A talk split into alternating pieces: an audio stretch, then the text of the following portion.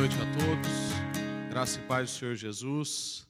Bom ver gente nova aí, sejam todos muito bem-vindos. Né? Sejam, se sintam em família com a gente, tá bom? No final aí a gente quer conhecer, se você não tiver pressa, puder cumprimentar a gente, tá? eu gostaria de abraçar todo mundo, tá bom? É, muito obrigado ao louvor aí, fui muito abençoado, viu? Deus abençoe vocês.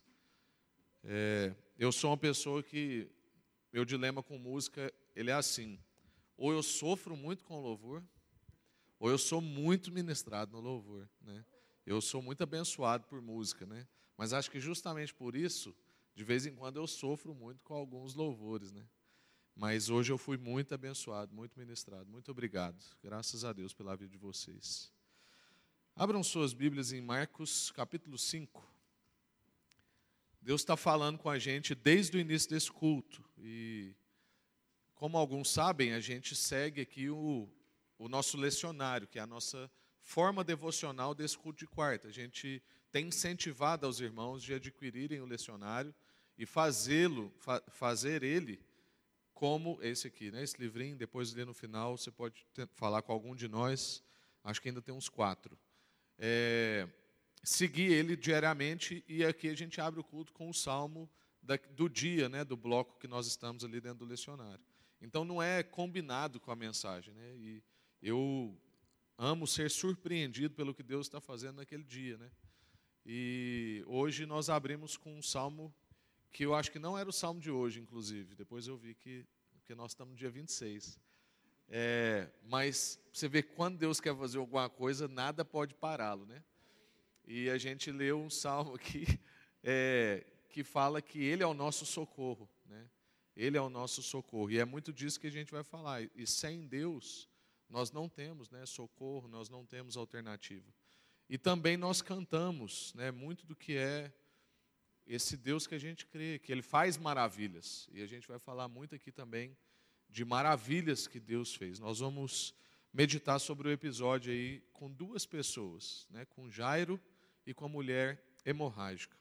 Antes de entrar no texto, eu queria só trazer uma, uma notícia para vocês e contar também com o auxílio de vocês em oração, mas também em participação. É, poucas pessoas sabem, mas o Ministério Sal da Terra tem uma relação com a Europa há 30 anos. E nós investimos nisso desde quando a moeda era 6 para 1, já esteve quase 10 para 1. Felizmente hoje está quase igual de novo principalmente no Reino Unido. É, nós temos uma parceria com a igreja em Portugal, por exemplo, há mais de 25 anos. E todas as nossas relações com a Europa, seja na Inglaterra, na Escócia, em Portugal, é, na Itália, sempre foram com igrejas locais. Nós nunca quisemos nos comunicar com o gueto. Ou seja, nunca fomos lá para conversar com o brasileiro. Nós sempre fomos lá para misturar no povo, na cultura e abençoar aquele povo. E a gente crê muito em fazer um caminho de volta. Né? O mundo inteiro foi abençoado pelo que derrama da Europa. Então, desde a época do apóstolo Paulo, né, o que aconteceu em Roma, e depois dos avivamentos que nós vivemos na Inglaterra, na Escócia, e isso tudo desagou muito aqui no Brasil e no resto do mundo todo. Né? A China, Estados Unidos, todo mundo bebe do que a gente viveu muito na Europa e pouca gente faz o caminho de volta. A gente bebe e ponto. E hoje a Europa padece né, dessa, desse calor que nós temos aqui, não só o de Goiânia, mas né, esse calor do espírito, esse, esse, momento que a igreja vive, que ainda que tenha os escândalos da televisão, a igreja brasileira vive né, bons momentos, tem igrejas muito saudáveis. O problema é que as igrejas ruins fazem mais barulho né, do que as igrejas saudáveis, mas nós temos um contexto muito bom. E nós estaremos daqui um mês e pouco tendo um tempo na Espanha e um tempo em Portugal e estamos indo eu e mais dois jovens, uma jovem de 18 anos, um jovem de 19 anos. E a gente entende que há uma grande oportunidade na vida desses jovens. Ao mesmo tempo, é um grande momento para a igreja de lá, que vai estar recebendo a gente. É um clamor da igreja de lá. Né? Um irmão da Espanha teve aqui, viveu com a gente aqui umas semanas e foi muito impactado por aquilo que a gente vive né, na nossa relação. E falou assim: gente, a gente precisa disso e a gente quer receber vocês e tal. Claro que precisa de muito investimento, e é aí que a gente precisa de oração, porque nós passamos no cartão e cremos que Deus vai enviar o recurso, né? Então nós vamos começar a fabricar fricassês, fricassê de frango essa semana para a gente vender aos domingos. E aí, quem tiver aí nos domingos, a gente quer contar, né, não só com a intercessão de vocês durante a semana, mas também de vocês poderem almoçar ou jantar um fricassê de frango aí no domingo, tá bom? Então você vai ser abençoado por, um, por uma excelente culinária e também ao mesmo tempo vai estar investindo aí, né, num projeto missionário para a gente abençoar aquele povo e também ser ministrado, né? Vai estar lá o Paulo Júnior, o Dani lá de São Paulo que está em implantação de igreja, alguns irmãos aqui da nossa igreja do Alfamol e irmãos de Floripa, vão dois da nossa igreja de lá também. Nós vamos conseguir reunir gente de Portugal, da Suíça, da Inglaterra e da Espanha. E nós brasileiros. Então é um momento assim muito forte né, para a nossa igreja, tudo que isso representa. O objetivo é nós termos um momento lá com líderes jovens. Então nós queremos conversar com líderes jovens, não só líderes de jovens, mas gente como o Dani, por exemplo, lá de São Paulo, tem 30 anos e está plantando igreja, a gente aqui, né, pastoreando igreja. Então, líderes jovens, nós queremos conversar com esse povo lá, está sendo selecionado a dedo, é um evento para mais ou menos umas 50 pessoas só. Esteja orando por isso. Amém?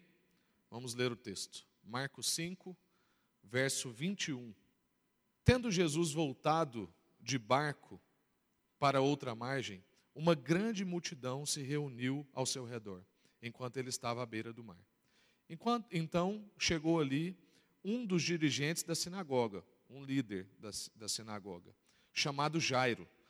Vendo Jesus, prostrou-se aos seus pés e lhe implorou insistentemente: A minha filhinha está morrendo, vem por favor e as suas mãos sobre ela, para que ela seja curada e para que viva. Jesus foi com ele. Uma grande multidão o seguia e o comprimia. Todo mundo queria ver o milagre, né? E estava ali certa mulher que havia 12 anos vinha sofrendo de hemorragia. Ela padecera muito sob o cuidado de vários médicos e gastara tudo o que tinha, mas em vez de melhorar, só piorava. Quando ouviu falar de Jesus, chegou por trás dele, no meio da multidão, e tocou no seu manto, porque pensava: se eu tão somente tocar em seu manto, ficarei curada. Imediatamente cessou a sua hemorragia e ela sentiu em seu corpo que estava livre do seu sofrimento. No mesmo instante, Jesus percebeu que dele havia saído poder. Virou-se para a multidão e perguntou: Quem me tocou?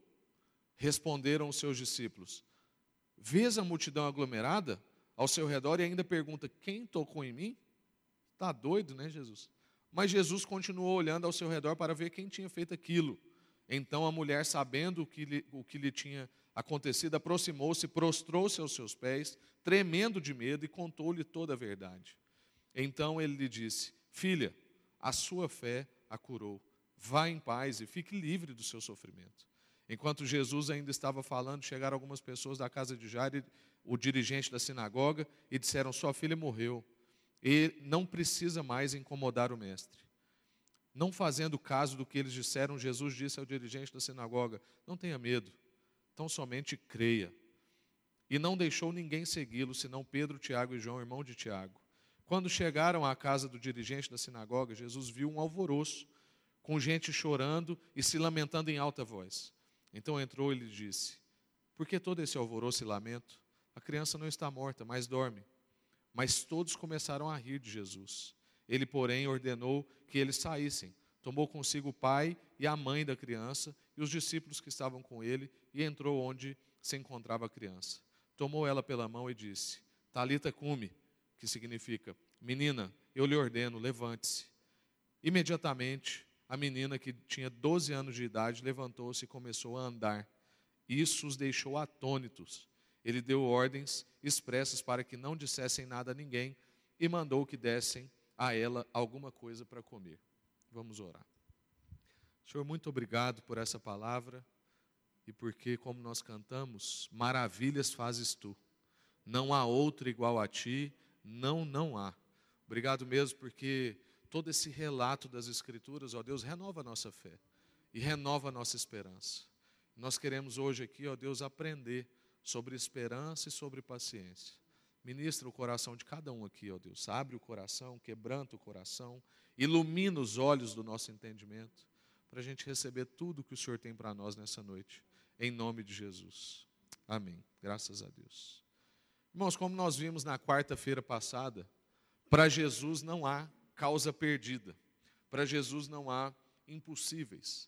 E quando a gente medita sobre isso, nós não estamos falando de uma coisa passada. Porque às vezes a gente lê as Escrituras e a gente fica com a impressão de que essas coisas aconteceram, mas não acontece mais.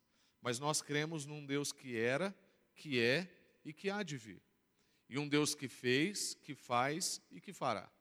Um Deus que tinha todo o poder, tem todo o poder e sempre terá todo o poder. Um Deus que é onisciente, onipresente e onipotente. Nós cremos na inerrância das Escrituras. Cremos que tudo que está aqui é verdadeiro. E é muito mais fácil eu estar errado do que as Escrituras estarem erradas. Então, quando nós estamos aprendendo sobre isso e meditando sobre isso, de que para Jesus não há causa perdida, que para Jesus não há impossíveis, nós estamos meditando sobre aquele que é, que era e que será o mesmo eternamente. É sobre isso que nós estamos conversando, é sobre isso que nós estamos pensando e é isso que nós estamos aprendendo. E hoje ele pode trazer resposta à sua questão. Hoje ele pode trazer resposta à minha questão, à minha necessidade. Há muitas causas que estão reunidas nesse lugar. Eu tenho causas, eu tenho necessidades. Vocês têm causas e têm necessidades. Pode ser um pecado, pode ser uma necessidade, pode ser uma enfermidade, pode ser uma crise, pode ser questão dos seus relacionamentos e pode ser questões nas suas, nos seus trabalhos, na sua universidade, na sua empresa. Eu não sei o que, que te traz aos pés de Jesus, mas com certeza nós todos aqui temos coisas para trazermos nos pés de Jesus. E como a gente viu na nossa reflexão da série Alegria, teve um dia lá que nós meditamos sobre necessidade, que Deus garante a necessidade, que Deus criou uma dinâmica da nossa vida em que há necessidade de suprimento. Ele fez assim com o ecossistema, uma coisa dependendo da outra, e ele fez assim com a nossa vida. Porque a gente aprendeu lá que a necessidade produz o encontro. E a verdade é que se a gente não tivesse necessidade, a gente não se encontrava. Aqui está a reunião dos necessitados. Todos nós viemos aqui, talvez não hoje, mas todos nós que encontramos com Jesus, nos encontramos num momento de necessidade. Infelizmente, parece que quando está indo tudo bem, a gente não se prostra aos pés de Jesus a gente se guarda atrás das nossas posições, nossos títulos, daquilo que a gente consegue fazer. Mas a necessidade, então, produz o encontro e nos empurra para os, pés de Jesus. A gente percebe que Deus usa problemas e situações na nossa vida como uma pedagogia, para ver se a gente aprende de uma vez por todas aquilo que Ele está falando, aquilo que Ele está ensinando, aquilo que Ele está tentando revelar para a nossa vida. Então, de repente, a gente tem um problema, de repente a gente tem uma crise conjugal, de repente a gente tem uma situação de saúde, de enfermidade ou um drama emocional, temos situação com os nossos filhos, temos uma crise financeira, e aí quando a gente não dá mais conta de resistir à dor e não dá conta também de ter todas as respostas, a gente corre para Jesus. E em meio a essas circunstâncias difíceis, a gente tende a perder a paciência, porque esse tipo de circunstância, que geralmente são circunstâncias que nos levam aos pés de Jesus, tendem a exigir de nós muita paciência, porque nós somos um povo de resultado e a gente quer se relacionar à base do resultado. Eu citei aqui que o Sal da Terra tem uma relação com a Europa há 30 anos. A grande crise de muita gente quando a gente apresentava isso é: e os resultados? Quantas pessoas converteram? Quantas igrejas Sal da Terra nós temos na Europa? E não era disso que a gente estava falando. Nós estávamos falando e estamos ainda sobre processos, pessoas que foram transformadas nesse processo, oportunidades que foram abertas nesse processo. Quantos casamentos? Vocês sabiam que tem mais de 20 casamentos transculturais executados ao longo desses 30 anos? Gente da Inglaterra que casou com gente de Uberlândia, gente de Goiânia que casou com gente de Portugal, e gente do Maranhão que casou com gente na Escócia, e tem tantos outros exemplos. Então é um processo, é uma construção de uma vida, e isso exige da gente paciência. Exige da gente, então, o desafio de resistir sem ficar amargurado. A paciência é o amor que resiste o longo percurso. É como o pastor Eugênio Peterson gosta de dizer que a nossa vida é uma longa obediência numa mesma direção. Porque a gente logo tende a mudar de direção se a gente não vê algumas coisas acontecendo e algumas respostas sendo feitas. Muitos de nós perdem a paciência sem perceber. algo nos atrasa, algo nos pressiona, ou então a gente está sobrecarregado, alguma coisa acontece que a gente não deseja, que não estava planejado, então a gente fica tentado a perder a paciência. E a gente quer aprender, então, nessa história, nesse trecho, mais sobre essa questão da paciência e da esperança com essas duas histórias que estão acontecendo. Quero ler de novo com vocês do verso 21 ao 24 para a gente compreender primeiro o drama de Jairo. Verso 21 ao 24. Tendo Jesus voltado de barco para a margem, uma grande multidão se reuniu ao seu redor enquanto ele estava à beira do mar. Então chegou ali um dos dirigentes da sinagoga, chamado Jairo. Vendo Jesus, então nós temos aqui um líder, um líder religioso, alguém de posição social e religiosa elevada. E ele, vendo Jesus, prostra-se aos seus pés e implora para ele insistentemente. Ele não só implora, ele não chega assim, prostra e fala assim: Senhor Jesus, faz tal coisa e sai. Não, ele fica ali insistentemente. Ele chega a Jesus, se prostra e implora insistentemente: Minha filhinha está morrendo, vem por favor e impõe as mãos sobre ela para que ela seja curada e que viva. E Jesus foi com ele. Então, irmãos, como eu disse, nós temos um homem de alta posição. Nós temos um líder e um homem de muitas posses. Mas nós temos uma pessoa desesperada. Independente do seu nível social ou da sua representatividade religiosa, esse homem se revela um homem desesperado. Ele já não é mais um homem de posição. Ele já não é mais um homem de muitas posses.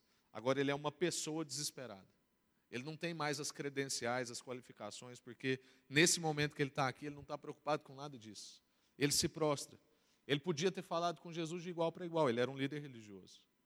Ele podia ter conversado com Jesus normalmente, mas ele chega, se prostra com o rosto em terra, insiste com Jesus e reconhece que Jesus tem poder e que Jesus é a sua única chance. Ele sabe que ele não tem outra chance. Ele tem medo de que, inclusive, eles não cheguem a tempo de curar sua filha. Ele está ali desesperado, ele está com pressa, então ele e os discípulos apressam Jesus. A gente vê no texto que Jesus foi com ele. Jesus nem conversou. Jesus não falou assim: ah, como é que ela está? Ela está com febre? Ela está desacordada? O que, que ela tem? Ela está com um ataque epilético? Jesus não falou nada. Jesus só falou assim: bora. E então a gente vê uma situação aqui depressa, alguém que está mesmo em desespero. E aí a gente entra no outro cenário, o cenário da mulher hemorrágica, que é, a gente vai ver aqui que há uma crise, porque esse cenário entra no meio do momento de Jairo. E quantas vezes parece que isso não acontece com a gente? Parece que a gente está ali num momento com Deus e aparece outro irmão, que a gente quase acha que ele está endemoniado, que a gente fala assim: você está me atrapalhando. Eu estou no meu momento com Deus. É igual você estar tá no louvor e alguém chega perto de você e quer te cumprimentar e você está lá quase flutuando. E você fala assim: não, mas não é possível que essa pessoa está aqui agora. Só que o que está acontecendo aqui é mais grave, porque a filha dele está morrendo, não é que ele está louvando no culto. A filha de Jairo está morrendo. E aí, vamos lá, verso 24. Jesus foi com ele, uma grande multidão o seguia e o comprimia. E estava ali uma mulher que havia 12 anos vinha sofrendo de hemorragia.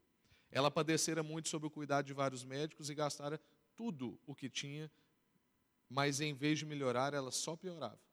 Quando ouviu falar de Jesus, ela chegou por trás dele, no meio da multidão, e tocou no seu manto, porque pensava: ah, se eu tocar nele, eu vou ficar curada, só de tocar.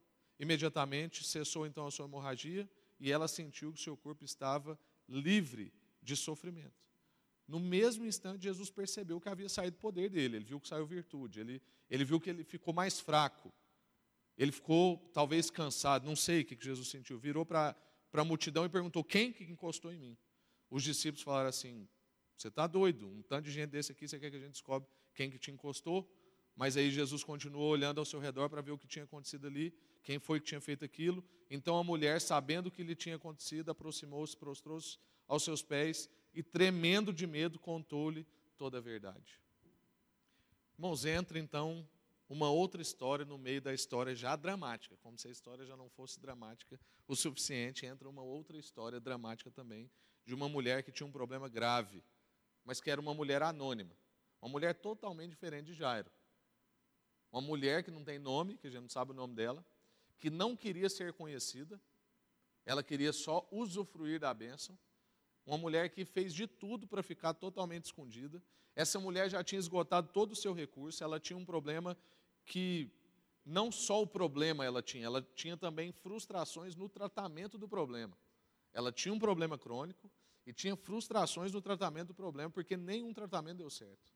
E tinha esgotado todos os recursos dela, não só financeiros, mas possibilidades. Essa mulher já tinha feito todo tipo de tratamento. Ela precisava então do médico dos médicos. E ela vai lá e toca em Jesus. Jesus percebe que dele saiu o poder. Ele havia então perdido o poder para alguém ganhar. E parece que aqui também há um, há um prenúncio da cruz. Porque o que Jesus fez por nós também na cruz é algo que está aqui pré-anunciado. Que dele saiu o poder, ele se esvaziou, ele se enfraqueceu para que nós recebêssemos poder. É interessante a gente perceber como a história de Jesus vai contando o que ele quer fazer em termos de consumação dos fatos. Jesus é aquele que abre mão do seu poder para que nós tenhamos poder. Jesus é aquele que se deixa tocar por pessoas que são anônimas, por pessoas que não têm nome, entre aspas, por pessoas que não têm título, posição, por gente que talvez nem quer ser vista, e ele se deixa tocar por essas pessoas e não só se deixa tocar por essas pessoas. Ele concede virtude, ele concede poder, ele concede cura, ele concede atenção. Essa mulher então toca em Jesus, é curada e Jesus não deixa essa mulher ficar anônima. Ele não deixa ela sair desse jeito, ele para tudo, ele quer saber quem foi, e aí ele descobre e pede para ela contar a história. Pede para ela contar toda a verdade, e ela conta toda a verdade. E é interessante a gente perceber o drama dessa mulher. Por que, que essa mulher tinha medo? Essa mulher, gente, segundo o padrão da época, as leis da época, era uma mulher que estava impura. Ela não podia estar naquele lugar. Uma mulher com sangramento não podia estar no meio de uma multidão. Por isso que ela não queria nem ser vista, porque se alguém descobrisse aquilo, ela seria morta ali naquele lugar. Mas Jesus é misericordioso duplamente, triplamente, porque ele não é só que ele quer conhecer ela, é porque ele tinha que dignificar aquela mulher diante de todos, para que ela pudesse então devagar publicamente ali, sem ser questionada, morta, agredida. Então Jesus levanta e dá a chance dela contar a história dela para todo mundo ouvir. Jesus não deixa aquela mulher sair impune, impune no bom sentido, de, como alguém que só usufrui do poder de Jesus. Irmãos, imagina a situação de Jairo agora. Volta em Jairo. imagina a situação de Jairo no meio disso tudo. Imagina a ansiedade de Jairo. Imagina a pressa que ele estava. Imagina a irritação dos discípulos. Acabou de chegar a notícia de que tem uma criancinha, gente. Nada mexe mais com a gente do que uma criancinha doente. Tem uma criancinha doente, uma menininha ainda por cima, não é nem um homem. É uma menininha, trem bonitinho. Está doente falou com Jesus, Jesus falou assim: embora, eu estou pronto. Aí chega uma situação no meio disso. E Jesus para. O problema é que Jesus para, não é que a situação chega. Jesus para, ele podia ter continuado, saiu o poder, mulher curou. Mulher curou, ué. Não é, nós não somos preocupados com o resultado? Mulher curou. Para que vai parar aquilo? Mas Jesus para. Jesus para, quer conhecer aquela mulher. E os discípulos estão irritados, e Jairo está ansioso, e está todo mundo com pressa. Mas a gente vê que Jesus está paciente. A gente aprende com a paciência de Jesus no meio desse caos. Nós temos aqui uma situação de uma mulher com uma doença crônica que está curada. E a gente tem uma situação de uma criança correndo risco de morte com uma doença fatal que não está curada ainda. No mínimo, se nós estivéssemos falando aqui no campo da medicina, Jesus está cometendo negligência médica. Chega lá né, na, na UPA, sei lá, na, na unidade de emergência, no Hugo aqui. Ó. Chega lá uma mulher que tem um problema crônico e uma criança com uma doença fatal. Qual que o médico vai atender primeiro? A criança com doença fatal. Mas Jesus parece que é um médico diferente e negligente, desatento, né, meio, meio preguiçoso, está lá conversando com o povo enquanto está rolando o caos na casa de Jairo, um líder religioso, um homem de posição, alguém de posses, alguém importante. Era, no mínimo, então, uma conduta negligente de Jesus. E Jairo e os discípulos estão pensando que ele está louco. E que ele não tinha entendido, às vezes, a gravidade do problema da menina. Mas Jesus não se deixa apressar pela urgência das pessoas. E isso é importante a gente aprender. Que Jesus não se deixa apressar pelos nossos gritos. Porque tem crente que acha que quanto mais alto gritar, mais Deus vai ouvir, né? Orar de madrugada, que a fila é menor, né? fazer campanha, greve de fome, né? Porque tem crente que não faz jejum, faz greve de fome. Às vezes constrange Deus, está lá padecendo, morrendo, olho fundo, né? Mas Jesus não se apressa com a nossa pressa. Jesus tem o tempo dele. Deus sabe, Ele é o Senhor do tempo. Vamos continuar, Marcos 5, 35. Enquanto Jesus ainda estava falando, chegaram algumas pessoas na casa de Jairo e o dirigente da sinagoga e disse: A sua filha morreu, disseram eles. Não precisa mais incomodar o mestre. Irmãos, imagina como é que Jairo se sentiu em relação a Jesus nesse momento. Que sentimento de raiva, de decepção, de indignação, de pensar assim: esse homem podia ter curado a minha filha. Essa mulher que só de encostar nele foi curada. Imagina se Jesus botasse a mão intencionalmente sobre a minha filha. E agora eu recebo a notícia de que minha filha está morta. Pensa a multidão de sentimentos na cabeça e no coração de Jairo em relação a Jesus. Mas aí Jesus, percebendo essa inquietação, olha para ele calmamente e diz: olha aí no verso 36. Não fazendo caso do que eles disseram, Jesus disse ao dirigente da sinagoga: Jairo, não tem medo, não. Então somente creia. Confie em mim. Confie em mim. Jesus está dizendo para nós: confie em mim, seja paciente, não há necessidade de pressa. Jesus, então, irmãos, tem uma noção diferente de tempo. Todo mundo tem opinião sobre tempo. Você muda de cultura. Eu fico imaginando um casamento do inglês com um brasileiro. Eu tinha vontade de ter ido nesses casamentos que já aconteceram aí pelas nossas missões. Porque para nós, um atraso de uma hora está no programa. A gente contrata sabendo, é combinado. Combinado um atraso de uma hora. Para o inglês, isso é inadmissível. Então, questões de tempo é uma questão para nós cultural. E não só uma questão cultural, é uma questão de opinião. Então, por exemplo, tem gente aqui do nosso culto da noite de domingo, tem uma opinião tão forte que na cabeça dele o culto começa às sete e meia, mesmo que a gente comece às seis e meia. É uma questão de opinião, questão de cultura. Na cabeça dele começa às sete e meia. Já teve dia de eu fazer o sermão mais curto aqui no domingo e tem gente entrando na hora que eu estava na oração final. Questão de tempo, então, cada um tem uma opinião sobre o tempo certo. Mas a perspectiva de Deus sobre o tempo certo é outra, e muitas vezes ela nos deixa perplexos. Tem uma reflexão que nós fizemos em Eclesiastes, depois você pode ouvir no podcast, sobre Deus ser o Senhor do tempo. Ele é quem estabelece os tempos e por isso ele conhece todos os tempos. Irmãos, na verdade, o que Jesus está dizendo para todos nós aqui é o seguinte, como nós vimos na semana passada. Aliás, não foi semana passada, né? Algumas semanas atrás, que nós falamos sobre Jesus acalmar a tempestade e Pedro andar sobre as águas com Jesus.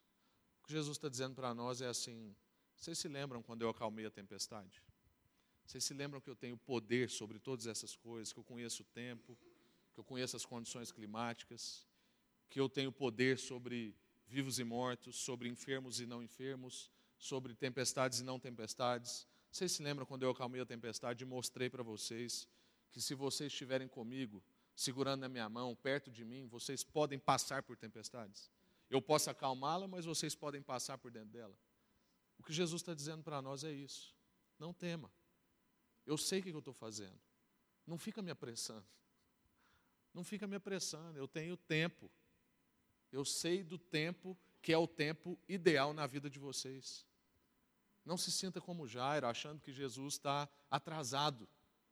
É justamente por causa do atraso de Jesus que tanto Jairo quanto aquela mulher também podem viver muito mais do que vieram procurar. Elas, essas pessoas puderam receber mais do que foram procurar. Continuando o texto aí, no verso 37. não deixou ninguém segui-lo, senão Pedro, Tiago e João, irmão de Tiago. Quando chegaram à casa do dirigente da sinagoga, Jesus viu aquele alvoroço todo, muita gente chorando, se lamentando em alta voz, então entrou e disse: Por que vocês estão desse jeito? A criança não está morta, mas dorme. Vocês acham que Jesus é ruim de diagnóstico? Todo mundo é capaz de discernir uma criança morta. Todo mundo sabia que aquela criança estava morta. Mas Jesus está querendo ensinar alguma coisa.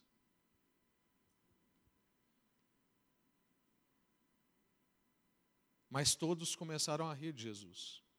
Ele, porém, ordenou que saíssem, tomou consigo o pai, a mãe da criança, os discípulos que estavam com ele, e entrou onde se encontrava aquela criança. Tomou pela mão e disse: Talita cume, que significa menina, eu te ordeno, levante-se. Imediatamente a menina, que tinha 12 anos de idade, levantou-se e começou a, de, a andar. Isso os deixou atônitos. E ele deu ordens expressas para que não contassem a ninguém e também mandou que dessem alguma comida para aquela menina. Irmãos, a gente disse aqui que por, justamente por causa do atraso de Jesus, tanto Jairo quanto aquela mulher receberam mais do que procuravam, mais do que pensavam receber. E aqui a gente está vendo o cumprimento disso. Jairo procurou Jesus atrás de uma cura e não atrás de uma ressurreição. Jairo recebeu muito mais do que ele foi pedir. E quando a gente vai pedir alguma coisa para Jesus, então, irmãos, a gente sempre recebe mais do que a gente espera. Você sabe que é assim. Toda vez que a gente vai lá pleitear alguma coisa com Jesus, a gente recebe mais do que a gente espera. Mas é o seguinte: tem uma contrapartida. A gente também dá mais do que a gente esperava dar. Jesus exige de nós mais do que a gente pensava que seria exigido. Jairo foi lá com uma fé para cura, não com uma fé para ressurreição. O que foi exigido de Jairo era muito mais do que ele imaginava. Foi exigido de Jairo paciência. Foi exigido de Jairo fé de morte para a vida. Foi exigido de Jairo crer somente confiar que Jesus podia fazer o que ele estava pretendendo fazer. E quanto à mulher? A mulher também. Ela esperava ser curada e sumir no mapa. Ela esperava nunca ter sido conhecida e só receber a cura. Ela tinha uma compreensão um pouco supersticiosa do poder de Jesus, como às vezes a gente tem. Que acha que tem que ser alguma coisa supersticiosa, determinado manto, Pensa quanto que não ia custar esse manto de Jesus depois. Esse que a mulher encostou, esse, os outros não valem. Mas esse manto e aquela sandália que Jesus andou em cima da água, aquilo ali dava para vender caro. Porque a gente faz superstição do poder de Jesus, que não tem nada a ver com essas coisas. E a gente se relaciona com Jesus como quem relaciona com o poder. E a gente só quer o que ele pode dar para nós. E o que Jesus está querendo ensinar para nós é que Ele não quer só dar coisas, Ele quer a gente, Ele quer a relação com a gente. Ele queria desfrutar da relação com aquela mulher. Ela queria usufruir do poder sem ter a relação. Ele queria usufruir da relação, ainda que não saísse poder. É isso que ele está ensinando para aquela mulher. E Jesus também exige dela mais do que ela esperava, porque ela esperava só tocar, ser curado e sair anônimo. Mas ele faz ela aparecer publicamente, morrendo de medo. Mas testemunhar para as pessoas aquilo que tinha acontecido com ela. Ela não somente recebe mais do que esperava, mas também ela dá mais do que esperada. Ela foi exposta publicamente. Em compensação, ela recebeu a relação com Jesus para a eternidade. Porque às vezes, como nós somos um povo focado no resultado, a gente acha que a cura era o melhor que podia acontecer naquela mulher. Mas o melhor que podia acontecer com aquela mulher, ela está com Jesus na eternidade. O que, que adiantava ela ficar curada no restinho de vida que ela ia ter na terra, se depois ela não fosse estar com Jesus? Por isso que Jesus quer ter um encontro com ela. Por isso que Jesus não quer só te dar o milagre que você quer, só te dar o, o, o refúgio que você quer, só te dar o dinheiro que você quer, só te dar a causa que você está pleiteando. Ele quer a relação com você. Se você lida com Deus como um Papai Noel, não é isso que Ele quer para nós. Ele quer uma relação eterna com você, assim como ele queria com aquela mulher. E ela então se torna uma discípula de Jesus, não só alguém curado. Nossa perspectiva, irmãos, de milagre, de cura, é tão deturpada que quando a gente olha, por exemplo, para a situação lá da. Ai, agora me deu um branco. A situação dos dez, dez leprosos. É porque eu estava querendo lembrar se essa era essa doença mesmo, para não dar uma gafe. Quando a gente olha para a situação dos dez leprosos, quantos foram curados? De, nove foram sarados, um foi curado. Porque dos dez, só um voltou até Jesus. E não é porque ele voltou para agradecer. Não é também essa superstição do gratidão. Tem um cara que eu sigo aí no Instagram que ele tem isso, né? Gratidão, universo. Não é isso, não, irmãos. Não é superstição. Estamos falando de um encontro, nós estamos falando de olhar. Nós estamos falando de alguém que voltou para encontrar Jesus. Esse foi curado. Esse era alguém que não queria só ser sarado na sua necessidade. Esse era alguém que queria ser curado do seu, da sua enfermidade maior, que era estar distante de Jesus, que era estar distante do nosso Deus. E eu quero concluir então. Para Jesus, irmãos, não há diferença entre ressuscitar uma pessoa e curar uma febre. Que às vezes a gente faz essas escalas com Deus, né? Ah, vou conversar isso com Deus, não, porque isso aqui é impossível. Ou então, ah, vou falar isso aqui com Jesus, que isso aqui ele resolve facinho. Para Jesus, irmãos, ressuscitar uma pessoa e curar uma febre é a mesma coisa. Jesus também faz pessoas supersticiosas terem sua vida transformada, como ele fez na vida dessa mulher. Ele ensinou para Jairo que ressurreição e cura de febre é a mesma coisa, e ele ensinou para essa mulher que, mesmo tendo superstição, é possível ser transformado e ter uma relação com Ele. Aos olhos das pessoas que estavam ali com Jesus, ele estava atrasado por um motivo fútil. Ele estava conversando com uma mulher que já tinha seu problema resolvido. Mas é porque eles não tinham todas as informações. Eles não sabiam o que estava na cabeça de Deus. Eles não conheciam a agenda de Deus, que é a melhor agenda para a gente estar. Eles tinham uma visão míope da realidade. Havia algo fora do conhecimento deles. E Deus é aquele que vê tudo e sabe todas as variáveis, sabe todas as coisas, conhece o passo seguinte. Talvez aconteça um problema na sua vida e você fala assim: agora, agora não era hora de acontecer isso aqui. Porque é a perspectiva de tempo nossa. A gente vive limitado a essa temporalidade. Mas nós queremos um Deus soberano, que conhece o amanhã, conhece o ontem, conhece o hoje, e que nunca é pego de surpresa. E por isso que muitas vezes a gente acha que Deus está atrasado, e talvez por um motivo fútil. A gente acha que ele está sendo negligente, a gente acha que ele não está vendo alguma coisa, mas não tem nada que extrapola o entendimento dele, tem muita coisa que extrapola ao nosso entendimento. E é isso que Deus quer ensinar para nós hoje. E aí eu queria te perguntar: você sente que nesse momento aqui hoje, Deus está atrasado com você em alguma coisa? Você acha que Deus está atrasado com você em alguma situação? Você está talvez a ponto de desistir? Você está talvez impaciente com Deus. Deus está ministrando na nossa vida. Confie em Jesus. Ele está dizendo para nós hoje, como ele disse para Jairo: Calma, Jairo. Então somente creia. Confie em mim. Eu não estou atrasado. Eu sei o que eu estou fazendo. Eu sei o que eu estou fazendo. Você acha que eu estou atrasado, mas eu sei o que eu estou fazendo. Não apresse o Senhor, irmãos. Viva dentro do tempo que o Senhor estabeleceu para nós. Espere que Ele vai pegar na nossa mão e já já chega a hora da gente se levantar. Amém.